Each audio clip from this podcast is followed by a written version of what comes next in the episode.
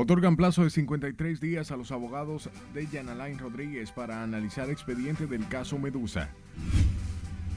Procedemos a, a entregarle PRM entrega al Senado observaciones proyecto de modificación de ley del régimen electoral. Otra vez haciendo nuevo cultivo. Salud Pública interviene sector La Sursa. Se elevan a seis el número de casos de cólera en esa barriada.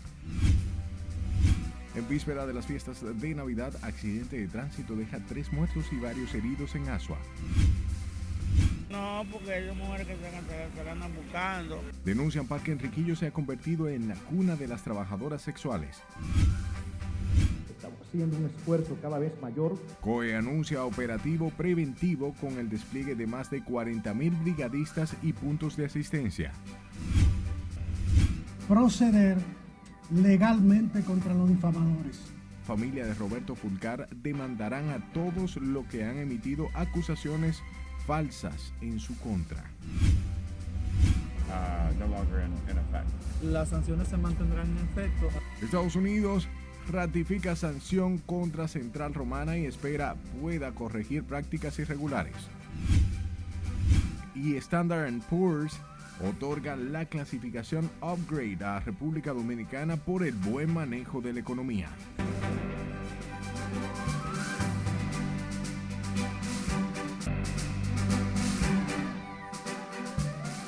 Buenas noches, hora de informarse. Bienvenidos a esta su emisión estelar. Para mí un honor llevarles información y empezamos de inmediato en el tercer juzgado de instrucción del Distrito Nacional, donde se otorgó un plazo de 60 días a los abogados del ex procurador general Jan Rodríguez y compartes para analizar el expediente acusatorio en su contra y presentar sus medios de defensa. Nuestro compañero Jesús Camilo está en directo con más detalles. Adelante Camilo, buenas noches.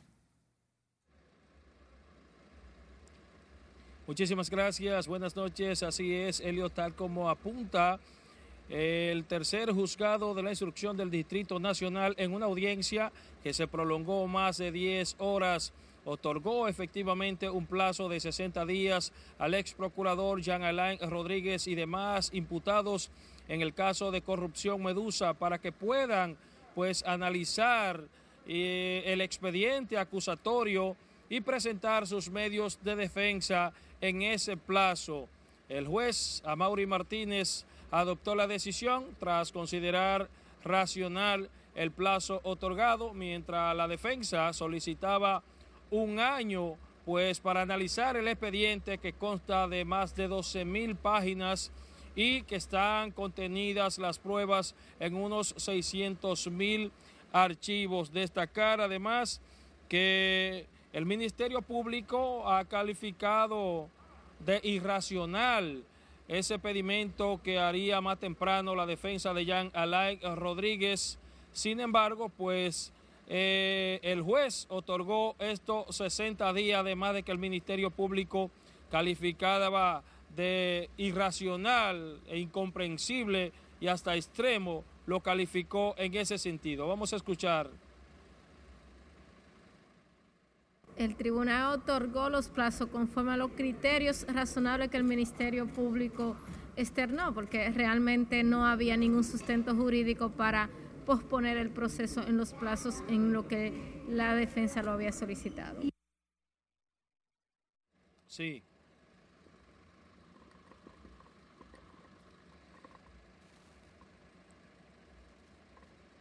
Así es, vamos a escuchar también al magistrado Manuel Ramírez, quien ha establecido el tiempo que el juez Amaury Martínez otorgara a la defensa para presentar sus medios de defensa. Eh, realizó una serie de reposición de plazos para que el Ministerio Público pudiera asistir a las defensas en la visualización de sus pruebas y le dio un plazo de 60 días para que estos pudieran realizar sus escritos de defensas en base a esas pruebas que fueron aportadas por el Ministerio Público como sustento de la acusación que fue presentada.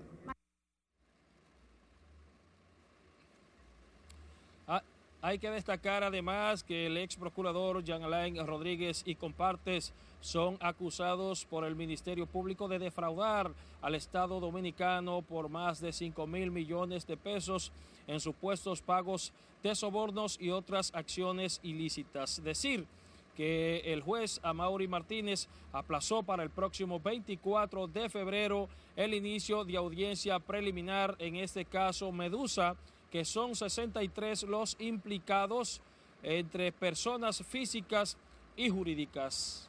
Es lo que tengo hasta el momento. Ahora retorno con ustedes al estudio. Por la información, nosotros continuamos con más. La jueza Lisa Veras de la Oficina de Atención Permanente del Distrito Nacional dictó tres meses de prisión preventiva como medida de coerción a un hombre acusado de lanzar la piedra que provocó la muerte del joven Joel Rafael Cabrera Espino. Se trata de Newton Pérez Félix, que manifestó a la magistrada que es inocente de los hechos, que se dedica a lavar vehículos y que no lanzó la piedra. Se recuerda que Cabrera Espino, de 29 años, falleció tras resultar impactado por un bloque de concreto que le lanzaron desde el puente peatonal de la avenida 27 de febrero, esquina Máximo Gómez, frente al Centro Olímpico. En medio de la impotencia que les embarga a los familiares de un hombre que falleció tras ser atropellado por una unidad del ejército en Villa Juana, piden a las autoridades, eh, las justicias oficiales actuantes. La víctima llegó al país a principios de diciembre desde Estados Unidos y ha sido calificado por quienes le conocían como un hombre de bien y dedicado padre de familia. Scarlett Richardo con estos detalles. Se llevaron todas las cámaras, por aquí llevaron todas las pruebas, se llevaron el vehículo. Me llevaron, vinieron a recoger todas las balas que ellos tiraron. La víctima llegó al territorio dominicano el pasado 14 de diciembre para celebrar el cumpleaños de su madre y compartir en familia por motivo de la Navidad. Hicieron esa matanza y atropellaron a toda esa gente y no nos dejaban acercarnos, eran militares con armas.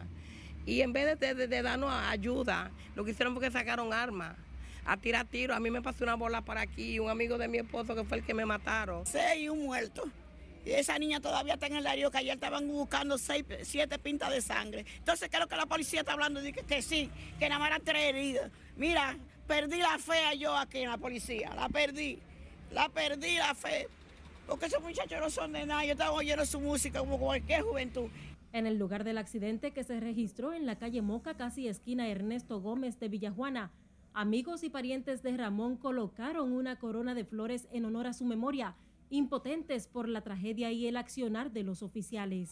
Que haga justicia con lo que pasó y que meta su mano dura, que esto no puede seguir así. Está bien, están trabajando los policías, pero eso tampoco es el debido de ellos, lo que ellos hicieron. El que, el que causó el accidente en sí fue un policía, porque el policía se trayó por para un motorista, porque esa es la actitud de ellos, que pueden ver cualquier motorista y ellos quieren tirar los vehículos arriba a uno. Y además esa persona, todo aquí lo quería a él. ¿Por, qué? Por las condiciones de él. Incluso él le, estaba celebrándole su cumpleaños a su mamá y fue a, buscar un trago y, y ahí impactaron, vinieron unos, policías y rompí, tú sabes, un desacato.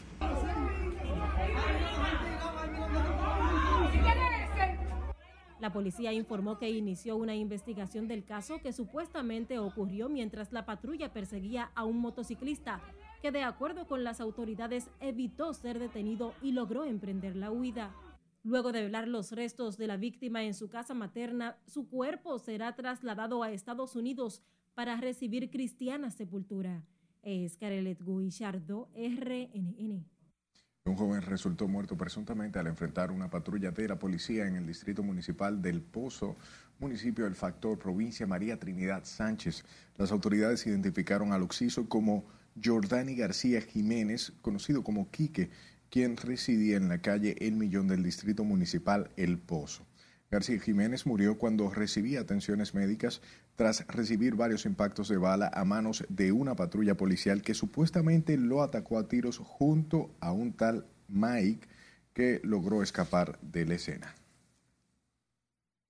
Nos movemos a Santo Domingo Este, donde un joven murió al recibir heridas de arma blanca durante una riña contra él en el sector El Tamarindo. La víctima fue identificada como Marlene Rojas, de 20 años, quien según informes tuvo conflicto con una vecina de su madre.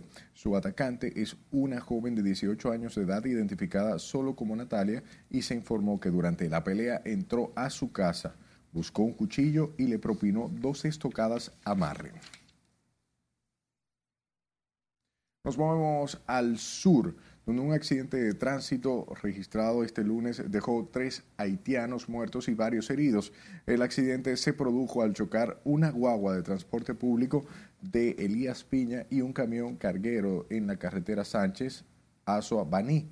Según testigos, el chofer del camión emprendió la huida al momento de la coalición o colisión más bien, mientras los fallecidos y heridos aún no han sido identificados por las autoridades. Sepa que al menos siete personas resultaron heridas, entre ellos un recién nacido durante la explosión de un tanque de helio en una barriada del sector Los Vina en Santo Domingo Este, un hecho que encendió las alarmas de los comunitarios y mantiene consternados y atemorizados a los residentes en el área. Con más detalles, Laura Lamara. La explosión que también impactó varios vehículos y causó daños a algunas viviendas puso en pánico a los lugareños de esa comunidad. Yo todavía estoy mala de los nervios. Uno no duerme. Como una pesadilla describen los residentes en el sector Catanga de los Minas lo vivido durante la explosión la tarde del sábado. Cuando yo oí la explosión, salí corriendo. Cuando llegué allá, estaba un señor tirado, que fue lo impactó. Estaba un señor tirado ahí, herido. Y cuando llegué allá, estaba el triciclo desbaratado. El puertón de ahí del garaje estaba todo destruido. Algunos carros fueron destruidos también. Y adentro también, y cuando el, tanque entró, desbarató todo ahí adentro también. He visto la explosión. Todo el mundo corriendo a ver qué, para ver qué era. Cuando se embaló, no se veía nada porque eso estaba nublado, nubladito. Yo me quedé ahí parada, pero todo el mundo, hay que, hay que ir qué cuarto, porque nadie sabía porque habían esa gente tirada en el suelo. El siniestro dejó varios heridos que se mantienen bajo observación médica, mientras que tras la explosión los residentes en la zona fueron desalojados como medida de precaución. Algo desesperante, porque lamentable el caso, nadie estaba esperando eso. Yo estaba parada.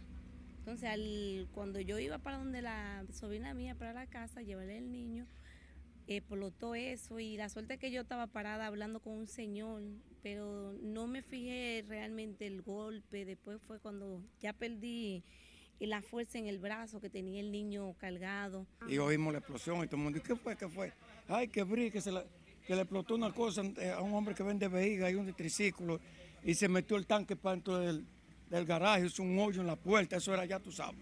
Y todo corre, corre, siempre, la gente corriendo, tú sabes. Las autoridades realizaron un levantamiento de los daños y se espera que sea en las próximas horas cuando el Cuerpo de Bomberos y el Departamento de Incendios y Explosivos del DICRIN rinda un informe con las causas que provocaron la explosión.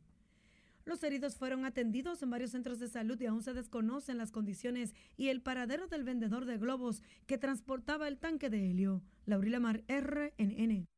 Por otro lado, al menos 10 viviendas y varios negocios han resultado afectados por un voraz incendio en el sector Nueva York Chiquito, en Nivaje, Santiago. El fuego se originó en la Gomera de Los Santos, en el referido sector, y se expandió al caserío. Varias unidades del cuerpo de bomberos de esa demarcación trabajaron por varias horas para sofocar las llamas sin reportes hasta el momento de pérdidas humanas. Recuerde que puede estar informado en cualquier momento, solo debe accesar a nuestra página web rnn.com.de, al igual que la red de su preferencia. Usted busca nuestro usuario arroba noticias rnn y ahí tendrá información en la mano. Sus denuncias son importantes. Así que apunte este número de WhatsApp 849-268-5705 y escúchenos en podcast. Estamos en Spotify, Apple Podcast y Google Podcast como Noticias RNN. Las autoridades de aquí de Dajabón no tienen potestad. Es tiempo de nuestro primer corte de la noche. Al volver le contamos por qué comerciantes de carnes en Dajabón bloquearon paso fronterizo. son medidas que yo la veo muy bien tomadas. Intrant inicia operativo visual en paradas de autobuses. Bueno, el que no lo tenga, que lo, para el que no lo tenga también. El Ministerio de Trabajo habilita página web para registro de trabajadores domésticos. Ya regresamos.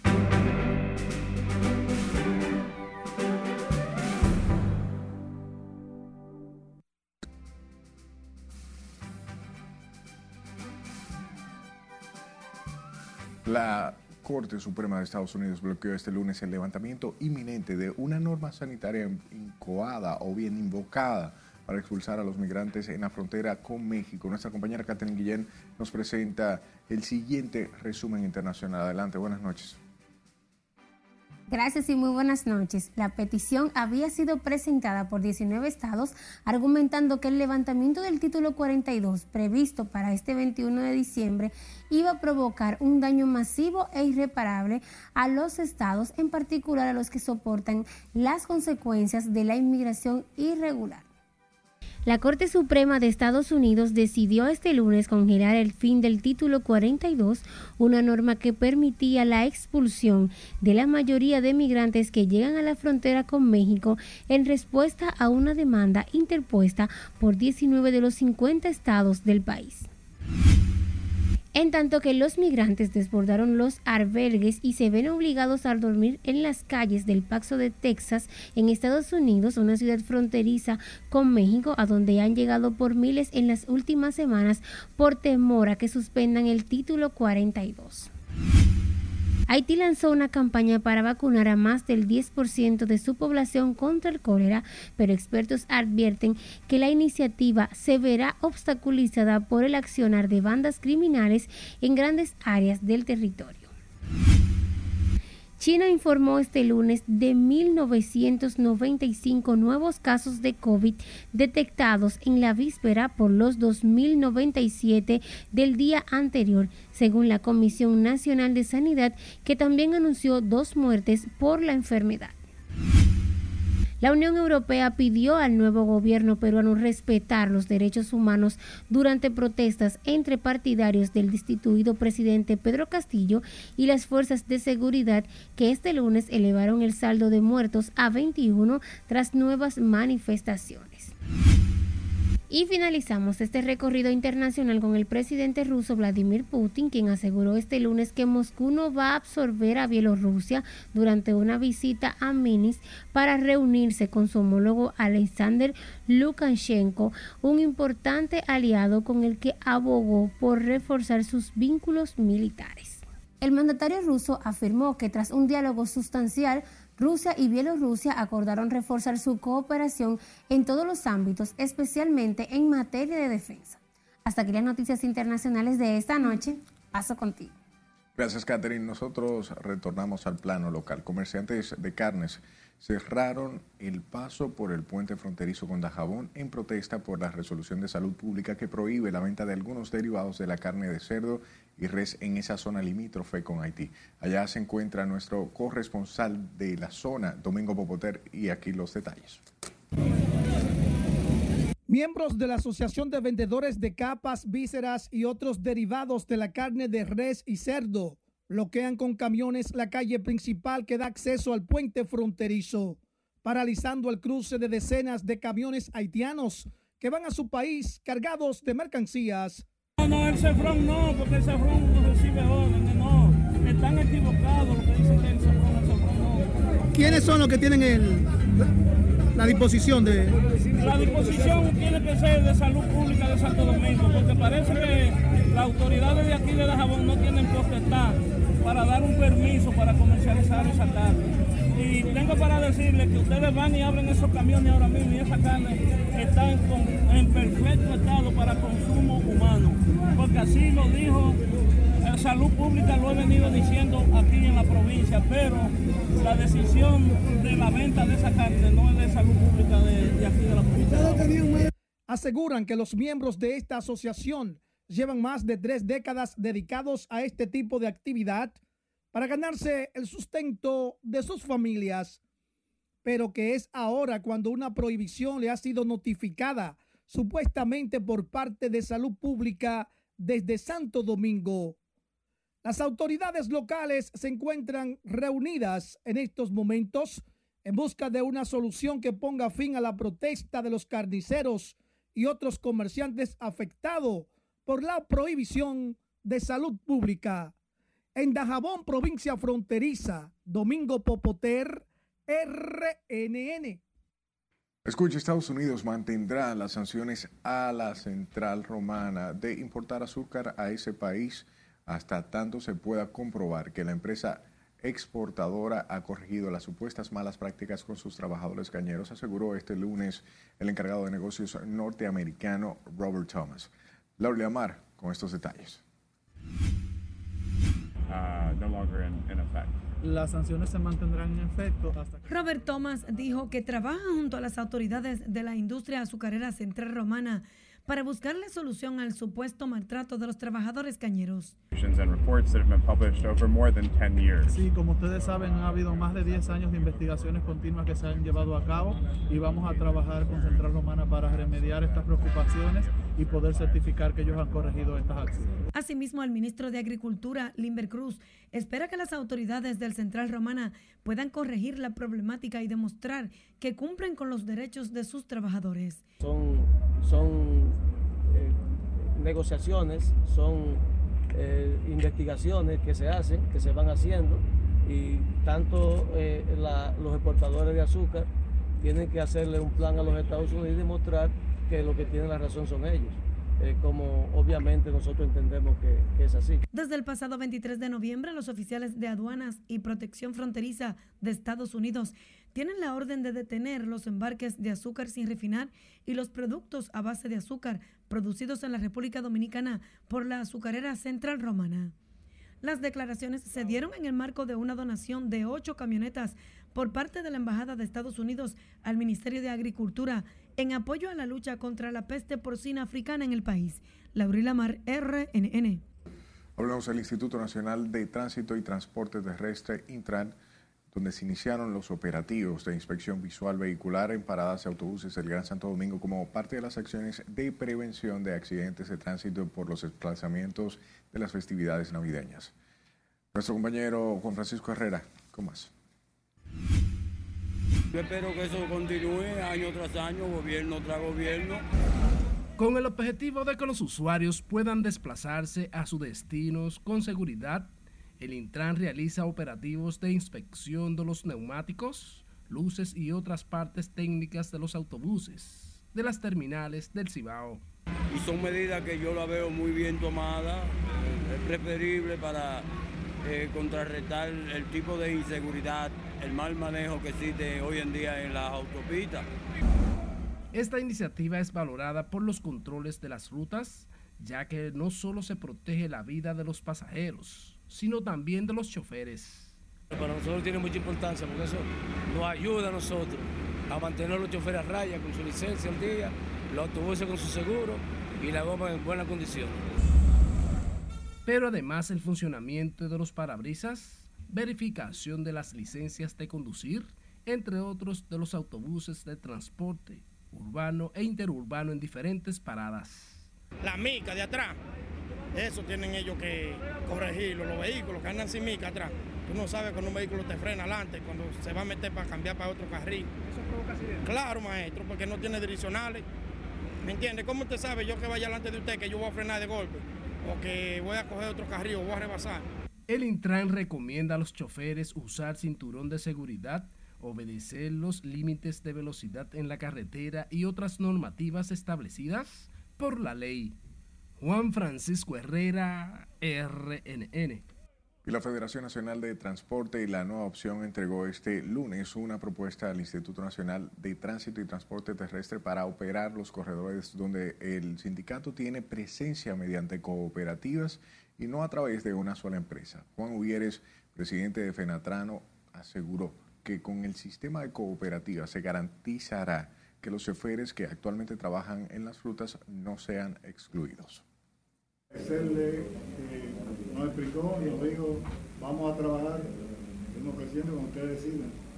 Solamente queremos que lo que es de un grupo amplio. Un proceso de estructuración financiera, de un proceso de parte de Fenatrano de adquisición sobre las especificaciones técnicas del que nosotros solamente como Intran y como como Estado damos las especificaciones técnicas, pero son sus miembros que deciden eh, qué tipo de autobús es que van a adquirir, sobre las bases que lo van a adquirir. Entonces es un proceso que nos tomará los próximos meses para que en el menor corto tiempo posible estos corredores, en el año 2023, que sí es seguro, estos corredores estén en operación.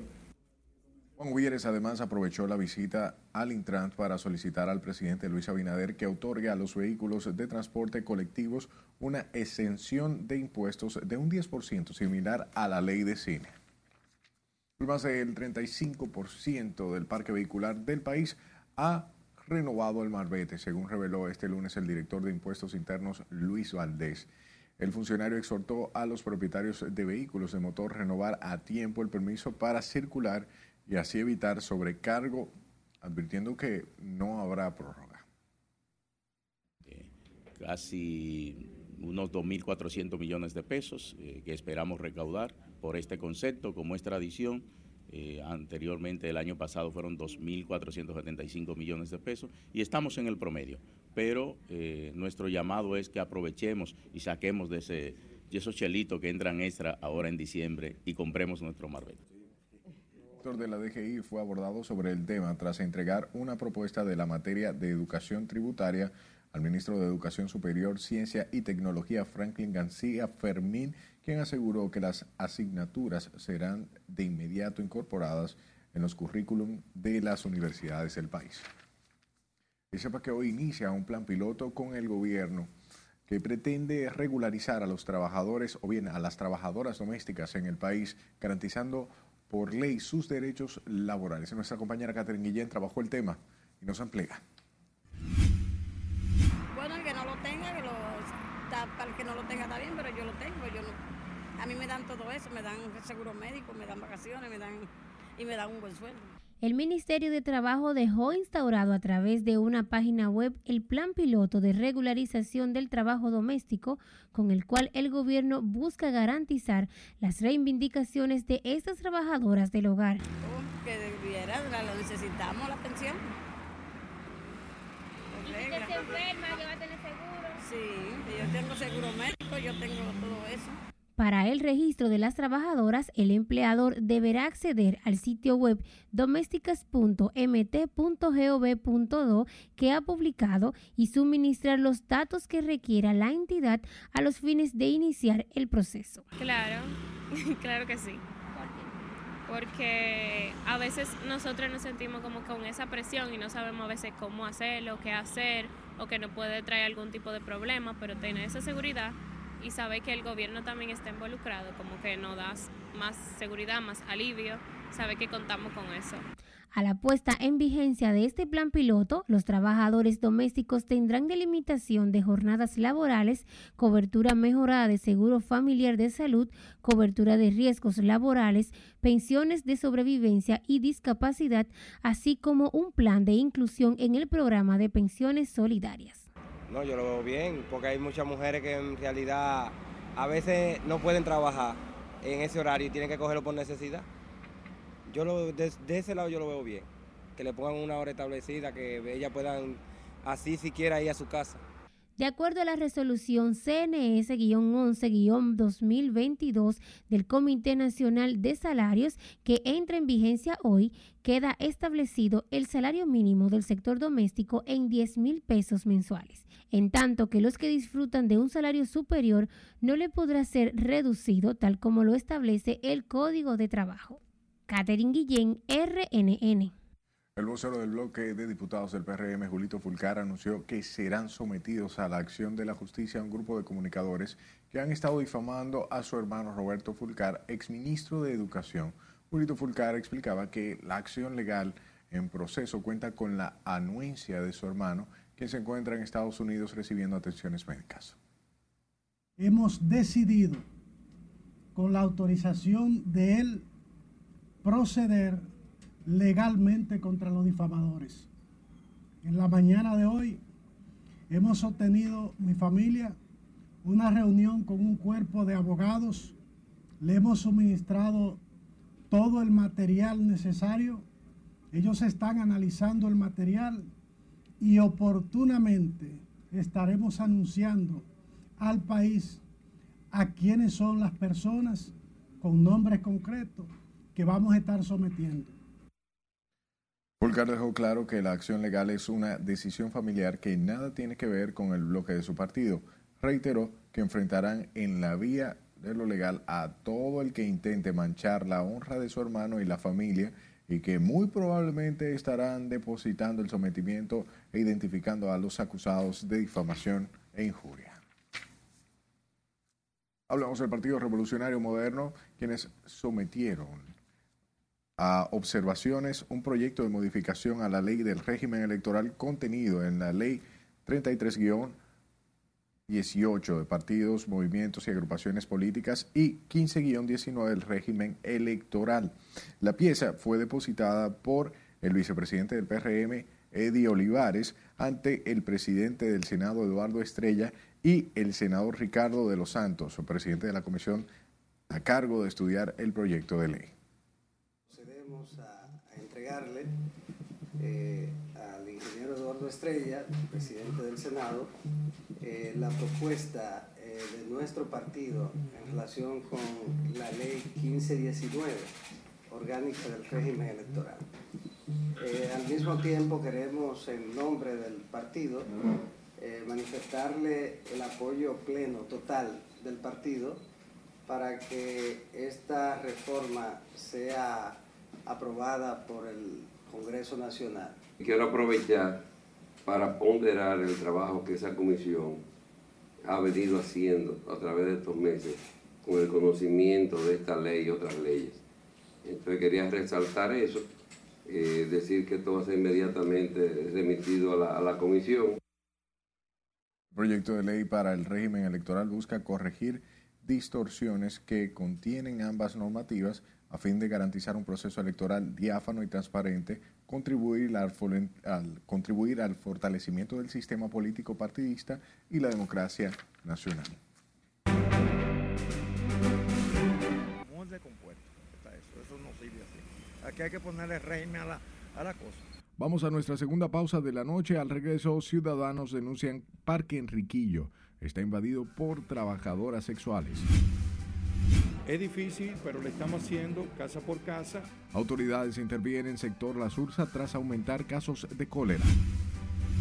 Y calificadora de riesgo Standard Poor's destaca buen desempeño del país. Esta es la emisión estelar de Noticias RNN.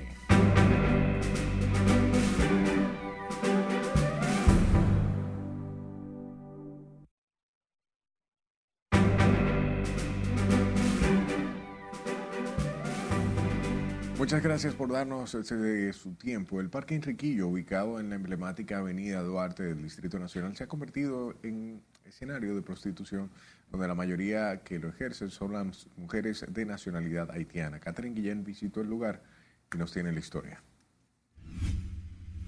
No, porque esas mujeres que se la andan buscando, que dirían ellas que dirían están dando lo de ellas. El emblemático lugar que acoge a niños, jóvenes y comerciantes de la zona se ha convertido en plaza de prostitución y delincuencia luego de que cae la tarde. Así lo denunciaron algunos lugareños que hoy se encontraban en el lugar. Se han dejado que yo han dejado que ellos cojan el país para ellos porque esto es un parque para recrearse aquí y se están viendo cosas que no deben de verse nunca. El parque, ubicado al frente de un cuartel policial, es lugar donde las féminas, en su mayoría haitianas, ofrecen servicios sexuales a hombres que pasean por el espacio. Bueno, eso es normal, usted me entiende, porque la prostitución donde quiera siempre está. Pero creo que está mal de que, te, que eso así. La presencia de esas trabajadoras sexuales ha empañado el buen ambiente del parque, ya que son muchas las familias que deben retirarse del lugar para proteger a sus hijos. No, no, no, eso está muy, muy descompuesto, muy descompuesto. Está eso, eso no sirve así. Aquí hay que ponerle régimen a la, a la cosa, porque es que eso no puede seguir así. Los haitianos haciendo lo que les da la gana aquí, eso no puede ser. El Parque Enriquillo, remusado por el Ayuntamiento del Distrito Nacional, es visitado por miles de personas que frecuentan el Paseo Comercial Duarte por los moradores de los alrededores y por otros que llegan desde Baní, San Cristóbal, San Pedro de Macorís, Higüey, El Ceibo, La Romana y Atomayor, localidades que tienen sus estaciones de autobuses alrededor del parque. Catherine Guillén, RNN. El Centro de Operaciones de Emergencia dispondrá de más de 40 mil personas para el inicio del operativo Conciencia por la Vida, Navidad y Año Nuevo 2022-2023, con el que buscan prevenir incidentes y responder a eventuales emergencias que pudieran darse en esta fecha. María Ramírez, con más detalles. Estamos, estamos haciendo un esfuerzo cada vez mayor para prevenir la ocurrencia de incidentes. Para ello, el Centro de Operaciones de Emergencia desplegará unas 44.321 personas en 1.243 puestos donde se han detectado mayor número de incidentes. Quiero aprovechar esta oportunidad para hacer un llamado a la conciencia de cada ciudadano para que asuman las medidas de seguridad que desde el gobierno central hemos dispuesto para prevenir incidentes en esta Navidad. En esta época celebramos el nacimiento de nuestro Señor Jesús. Es el momento propicio para reflexionar sobre nuestras acciones y promover la unión familiar. Unas 197 ambulancias localizadas en puntos estratégicos, 5 camiones de tracción vehicular, 71 de rescate, 19 talleres y 3 helicópteros serán integrados al operativo porque en manos de cada uno de nosotros es que está que podamos tener esa conciencia para no cometer imprudencias. El Estado está preparado, el gobierno está listo. Y que estos esfuerzos se traduzcan en mejorar la confianza de los ciudadanos que se estén desplazando y si en algún momento tienen algún percance en las vías troncales del país, solamente con llamar al 829-688-1000 y, pues, y el chatbot de ese mismo número también y la aplicación de cualquier celular asistencia vial MOPC, estaremos brindando la asistencia en... La Dirección General de Tránsito, Seguridad y Transporte Terrestre dispuso el aumento y despliegue de los uniformados para garantizar la movilidad durante la época festiva. Todos los puntos críticos estarán cubiertos y estarán reforzados. Tenemos, tendremos supervisores generales en todas las vías troncales, como parte de las acciones, el Intran dispuso la regulación de la circulación de vehículos de carga en todo el territorio nacional. La segunda etapa del operativo Conciencia por la Vida en Navidad y Año Nuevo 2022-2023 inicia el 30 de diciembre y finaliza el 1 de enero del 2023. Margaret Ramírez, RNN. A propósito, el Servicio Nacional de Salud ya ha activado su plan de contingencia y emergencia con el fortalecimiento de los hospitales, en especial los traumatológicos y las unidades de quemados para hacer frente a las eventualidades del festivo de Navidad. Promesecal se ha encargado del abastecimiento de las emergencias de los centros asistenciales, así como las ambulancias y boticas populares para hacer frente a un eventual aumento de la demanda.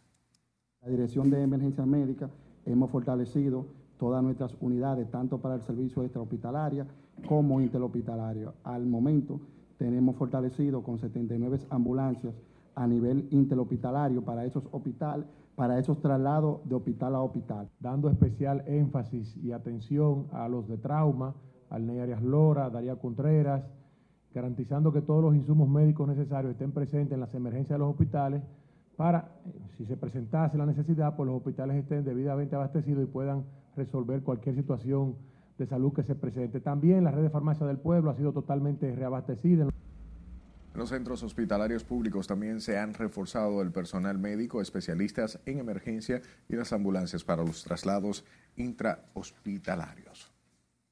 Hablemos de la Asociación Nacional de Enfermería que pidió declarar en estado de emergencia el Hospital Francisco Moscoso Puello debido a irregularidades y falta de insumos que afectan la atención a los pacientes. Las enfermeras denunciaron problemas con la electricidad, lo que ha provocado la suspensión de decenas de procedimientos quirúrgicos. Los pacientes no pueden bañarse con agua corrida porque el agua sale a la sala. Esta es una situación que hemos venido denunciando a las autoridades y todo lo que dicen es que tienen conocimiento de la situación, pero no la corrigen. 25 del mes pasado suspendieron nueve cirugías por los mismos problemas, no había ropa, la luz, eh, la máquina de anestesia dañada, recortar los cables. Es decir, que es un sabotaje total. El gremio de enfermería también llamó al gobierno a atender importantes reclamos del sector, como son nombramientos de 10.000 enfermeras, pensiones y cambio de designaciones, debido a que aseguran algunas de estas profesionales ganan solo 7.500 pesos. Fueron incinerados cientos de miles de medicamentos falsos que las autoridades incautaron en distintos operativos realizados en gran parte del país. El director ejecutivo de ese, de ese departamento, es decir, específicamente de Proconsumidor, Eddie Alcántara, eh, constató que los medicamentos no estaban aptos para el consumo humano. Alcántara reveló que los medicamentos incinerados son fármacos de alto consumo en todo el país, entre los cuales están los recetados para la hipertensión, diabetes, analgésicos, entre otras enfermedades. Hablemos de las autoridades de salud quienes intervinieron este lunes el sector La Sursa tras confirmarse elevarse el número de casos de cólera en esa barriada mientras que descartaron cinco nuevos sospechosos de la mortal enfermedad diarreica. Con la historia, si le dice Aquino. Estamos otra vez haciendo nuevos cultivos para detectar cualquier detalle. Estas aguas podrían ser la causa de los casos de cólera detectados en la Sursa, por lo que las autoridades sanitarias procederán a realizar nuevos estudios. También el ministro de Salud encabezó el refuerzo de las acciones que incluyen la instalación de 20 tinacos, prohibir la pesca en el área y otras medidas. Hay unas aguas que no se deben tocar. Eso es lo que queremos, que la población esté educada. Es difícil, pero lo estamos haciendo casa por casa.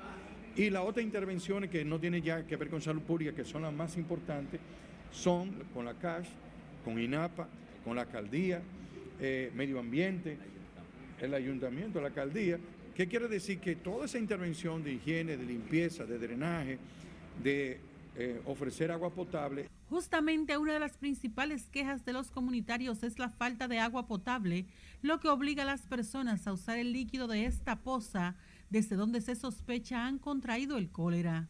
Porque si no hay agua, ¿de dónde van a coger el agua? De donde, eh, de donde hay. Entonces, si esa agua está contaminada, de ahí es que tienen que cogerla. El problema es que estamos todo el mundo mal, estamos mal todo el mundo. Mira, ahí mismo en mi casa está el marido mío enfermo, estoy yo enferma de, esa gripe y no tenemos trabajo ninguno. Pese a la situación y la presencia de las autoridades, las personas ajenas a lo que ocurre se bañan en la poza y buscan agua para los quehaceres del hogar. Hemos dicho que no echen desperdicio ahí, lo están haciendo, están echando eh, excrementos. Entonces, es, así es difícil. O sea, nosotros podemos estar constantemente limpiando, pero la población tiene que ayudarlo que no vuelva a echar los, los desperdicios y los excrementos. La basura, hedor, aguas negras y otros contaminantes hacen esa área de la Sursa inhabitable especialmente para decenas de niños que residen en el inhóspito lugar. Decirte muy claro, este no es un sitio adecuado para usted vivir. La grave enfermedad del cólera podría provocar la muerte de una persona hasta en dos horas por la deshidratación severa que provoca. El sector La Sursa también fue impactado por el cólera en el 2010, enfermedad que dejó en el país 28 mil casos y más de 400 muertes. Sila Aquino, RNN. Hablemos del Ministerio o bien Ministro de Salud Pública, quien advirtió que seguirán con las intervenciones de plantas envasadoras de agua en Santo Domingo Norte tras detectarse que en dos de estas había contaminación en el líquido. En ese sentido, las autoridades sanitarias dijeron que las dos plantas de agua que fueron cerradas solo se les permitirá reabrir cuando cumplan con las normas de calidad. Y para eh, la pregunta, por ejemplo, ¿cuándo volvería? Cuando ellos pongan todas las condiciones, se hacen los cultivos de nuevo y es que se puede, pero ahora está intervenido. ¿Puede extenderse a otras? Sí, no, se están haciendo cultivos en todas las que estén eh, cerca de aquí o todas las que tengan que ver con eh, la parte del agua directamente con esta área. Las autoridades de salud han incrementado la vigilancia del agua en Santo Domingo Norte tras confirmarse cuatro casos de cólera en el sector La Sursa, causando preocupación en la comunidad. Hablemos de la calificadora de riesgos SP Global, quien otorgó un upgrade a la calificación de riesgo de la República Dominicana, pasando de B2B a BB siendo uno de los pocos países en América Latina que ha recibido un upgrade este año. La información fue dada a conocer por el ministro de Hacienda, Jochi Vicente, a través de su cuenta de Twitter. Asimismo, señaló que la firma calificadora reconoce los avances que, en términos institucionales, ha logrado el país en estos dos años. Por igual, se destaca que la República Dominicana goza de una madurez política que permite predictibilidad de las políticas públicas a pesar de las diferencias partidarias.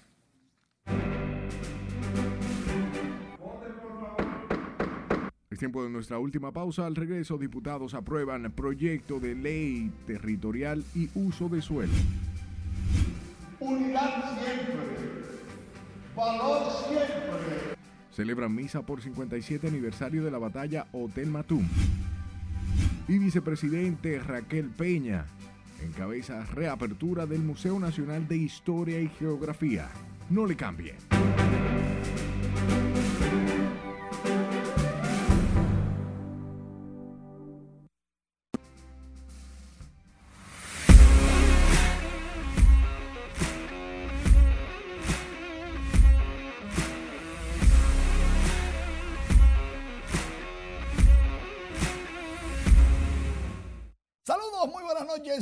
Iniciamos la semana con el pelotero estrella de la semana, la tradicional premiación del béisbol dominicano, que este lunes estuvo homenajeando a don Pepe Frías, quien debutó en las grandes ligas el 16 de abril de 1973.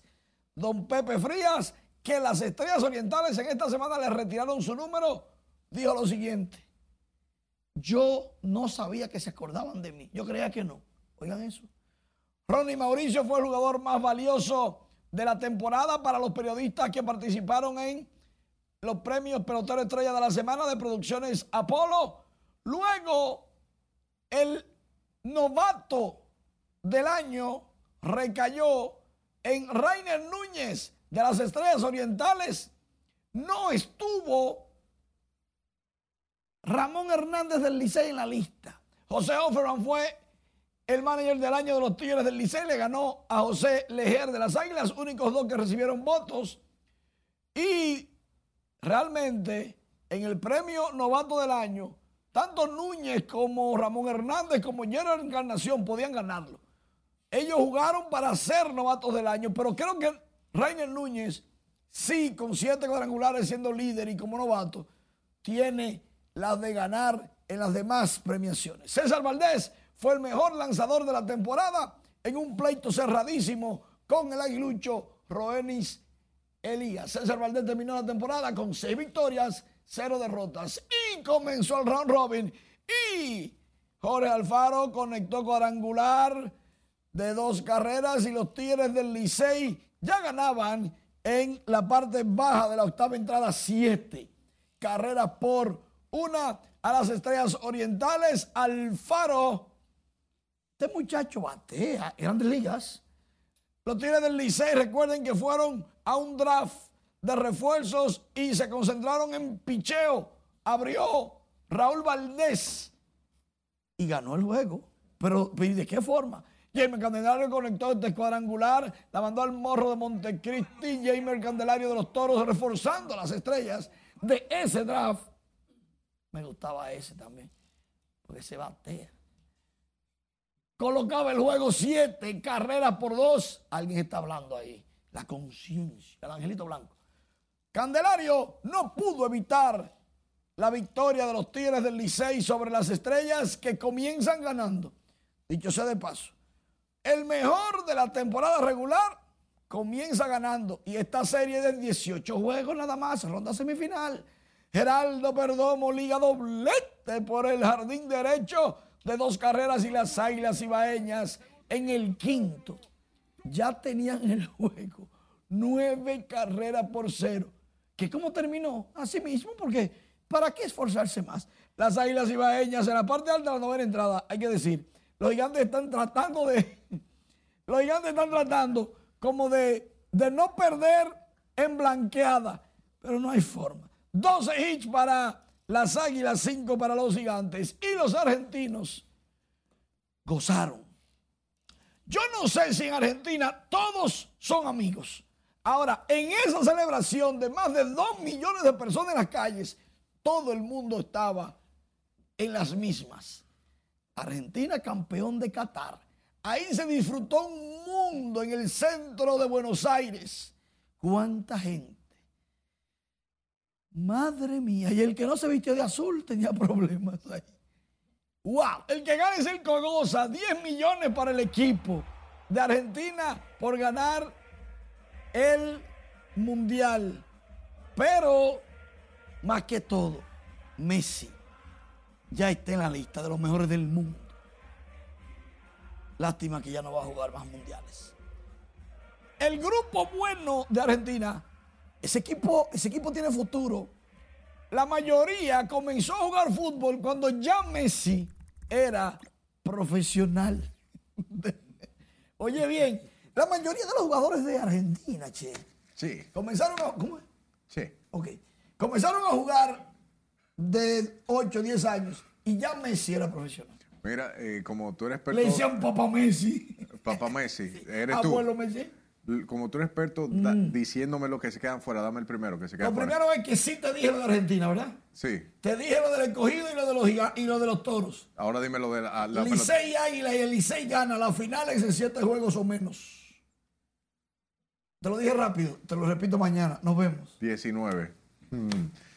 Hablamos de la Cámara de Diputados que aprobó en dos lecturas consecutivas el proyecto de ley de ordenamiento territorial, uso de suelo y asentamientos humanos para una mejor distribución geográfica en el país. Con esos detalles, Lencia Alcántara.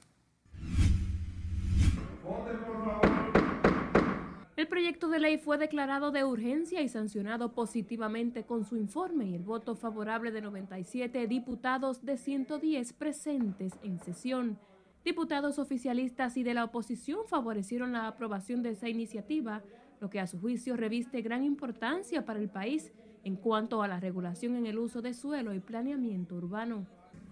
muchos municipalistas hemos entendido que la gran diferencia entre distrito municipal y municipio es precisamente el tema de la regulación de su territorio. Imagínense lo que representa para el país ordenar el suelo. ¿Dónde va un hospital? ¿Dónde va un aeropuerto? ¿Dónde va una escuela? ¿Cuál es el suelo de vocación turística, de vocación minera? Y cómo tú puedes, de alguna forma, aprovechar ese suelo, pero sobre todo proteger, eh, cuidando el medio ambiente. El mismo proyecto de ley está estableciendo que los municipios, los distritos municipales con más de 15 mil habitantes van a tener un consejo. Otros legisladores consideran la aprobación de la iniciativa como un paso de avance para la República Dominicana en materia de organización del territorio ante el evidente crecimiento que ha experimentado el país. que es también importante las legislaciones que elevan la calidad de vida de la participación del ciudadano en sus demarcaciones al aprobarle una ley que le permita saber ahora al Estado Dominicano dónde están las tierras que son aptas para la siembra del coco, dónde están las tierras que son aptas para la siembra de auyama como son las de Monteplata. Tras dos años bajo estudio en comisión, la aprobada ley de ordenamiento territorial permitirá identificar los territorios con vocación agrícola, minera y asentamientos humanos, así como dirigir políticas públicas hacia los sectores más vulnerables. Lency Alcántara, RNN. Y la Fundación de Militares Constitucionalistas del 24 de abril celebró hoy una misa en conmemoración del 57 aniversario de la batalla del Hotel Matún, donde se recuerda y se rinde honras a los héroes y mártires que participaron de este acontecimiento que se registra como la última acción bélica de la Guerra de Abril de 1965. Durante la homilía, el presidente de la Fundación, Aders Fortunato, llamó a miembros a mantenerse unidos con honor y dignidad como héroes constitucionalistas. Y para eso hemos hecho la resistencia nosotros. Para eso nos mantenemos unidos independientemente de todas patrañas que han utilizado para dividirnos. Unidad siempre, valor siempre, patria siempre.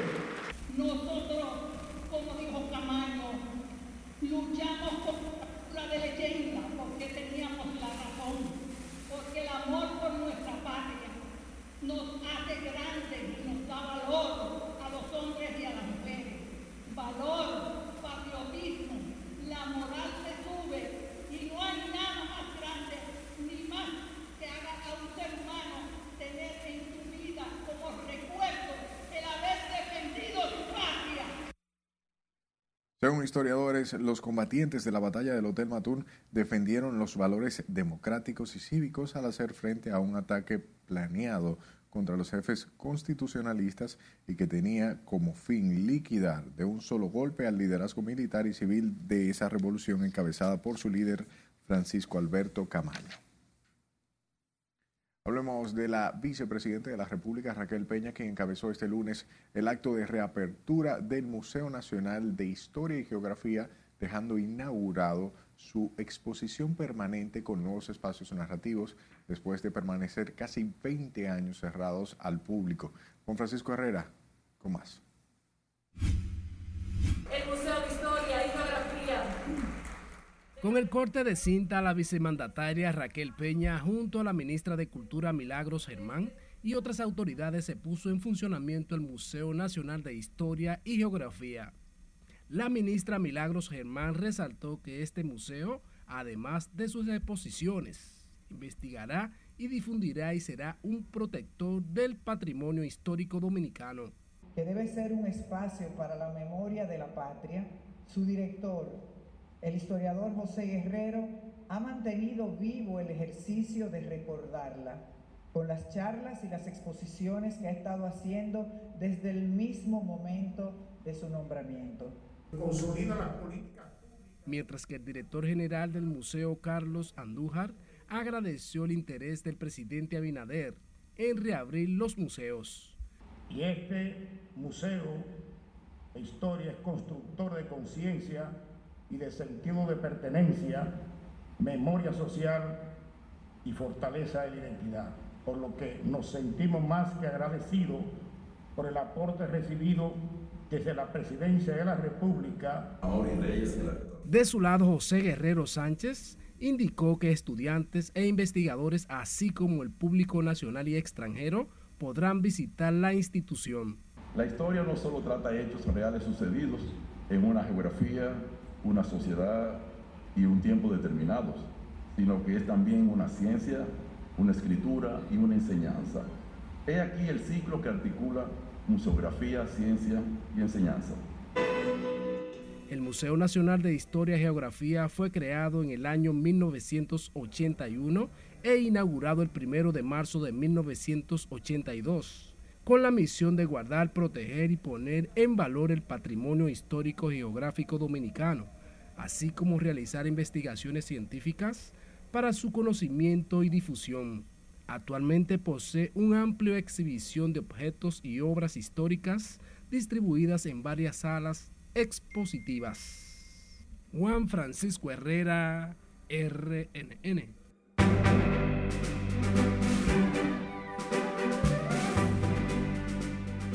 Lo sucedió este fin de semana y en el transcurso de hoy en cuanto a las informaciones artísticas nos lo detalla en estos momentos nuestra compañera Ivonne Núñez. Buenas noches, Ivonne.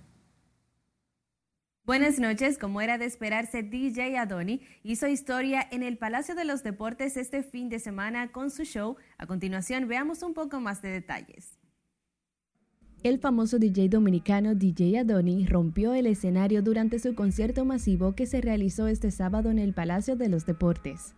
En el emocionante show, dentro de sus invitados estuvo Rochi RD, Elvis Martínez, Dowa Montana, Luis Miguel de la Margue, La Perversa, El Alfa y los géneros musicales que reinaron fueron la bachata, el reggaetón, dembow, salsa y merengue. Para continuar con los eventos de este mes de diciembre, se une el intérprete puertorriqueño de trap y reggaetón Eladio Carrión, quien se presentará en el país con una segunda función luego de vender en dos horas todas las boletas de su primera presentación. Los shows tendrán lugar los días 28 y 29 de diciembre en el parqueo del Coliseo de Boxeo Carlos Teo Cruz. ¿Un novio, Mónica? Sí, uno que está más lindo que el que te votó. La película dominicana Un novio para mamá llegará para el disfrute del público a partir del 23 de febrero de 2023. Este film relata la vida de una madre divorciada quien asume su rol con más rectitud de la cuenta, llevando una vida muy monótona, solo concentrada en sus hijas y en su trabajo. Rihanna compartió un video de su bebé e hijo de su novio, el rapero A$AP Rocky, por primera vez desde que dio a luz en mayo. El video de 45 segundos, divulgado el sábado en TikTok, registró más de 11 millones de visitas y millones de me gusta el mismo día de su publicación.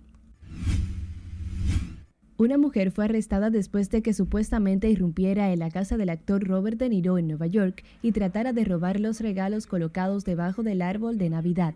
Según fuentes, agentes que patrullaban en el exclusivo barrio de Manhattan vieron a la mujer de 30 años ingresar a la residencia de De Niro y luego estaba metiendo en un bolso regalos que se encontraban debajo del árbol. La actriz estadounidense Amber Heard anunció que ha llegado a un acuerdo en el juicio que la enfrentaba a su expareja Johnny Depp por difamación, en el cual ella interpuso una apelación tras haber sido condenada. Tras mucha deliberación, he tomado la muy difícil decisión de llegar a un acuerdo en el caso de difamación presentado contra mí por mi ex marido, dijo en Instagram la intérprete, que estuvo casada con el también actor del 2015 al 2017 y que no dio más detalles sobre la resolución del caso. La actriz apeló el fallo este mes ya que según su defensa se produjeron numerosos errores durante el proceso, como que el tribunal se negara a admitir como pruebas varias comunicaciones entre ella y algunos médicos. Hasta aquí diversión en este inicio de semana, que tengan buen resto de la noche. Gracias Ivonne por las informaciones y a usted por su atención. Buenas noches.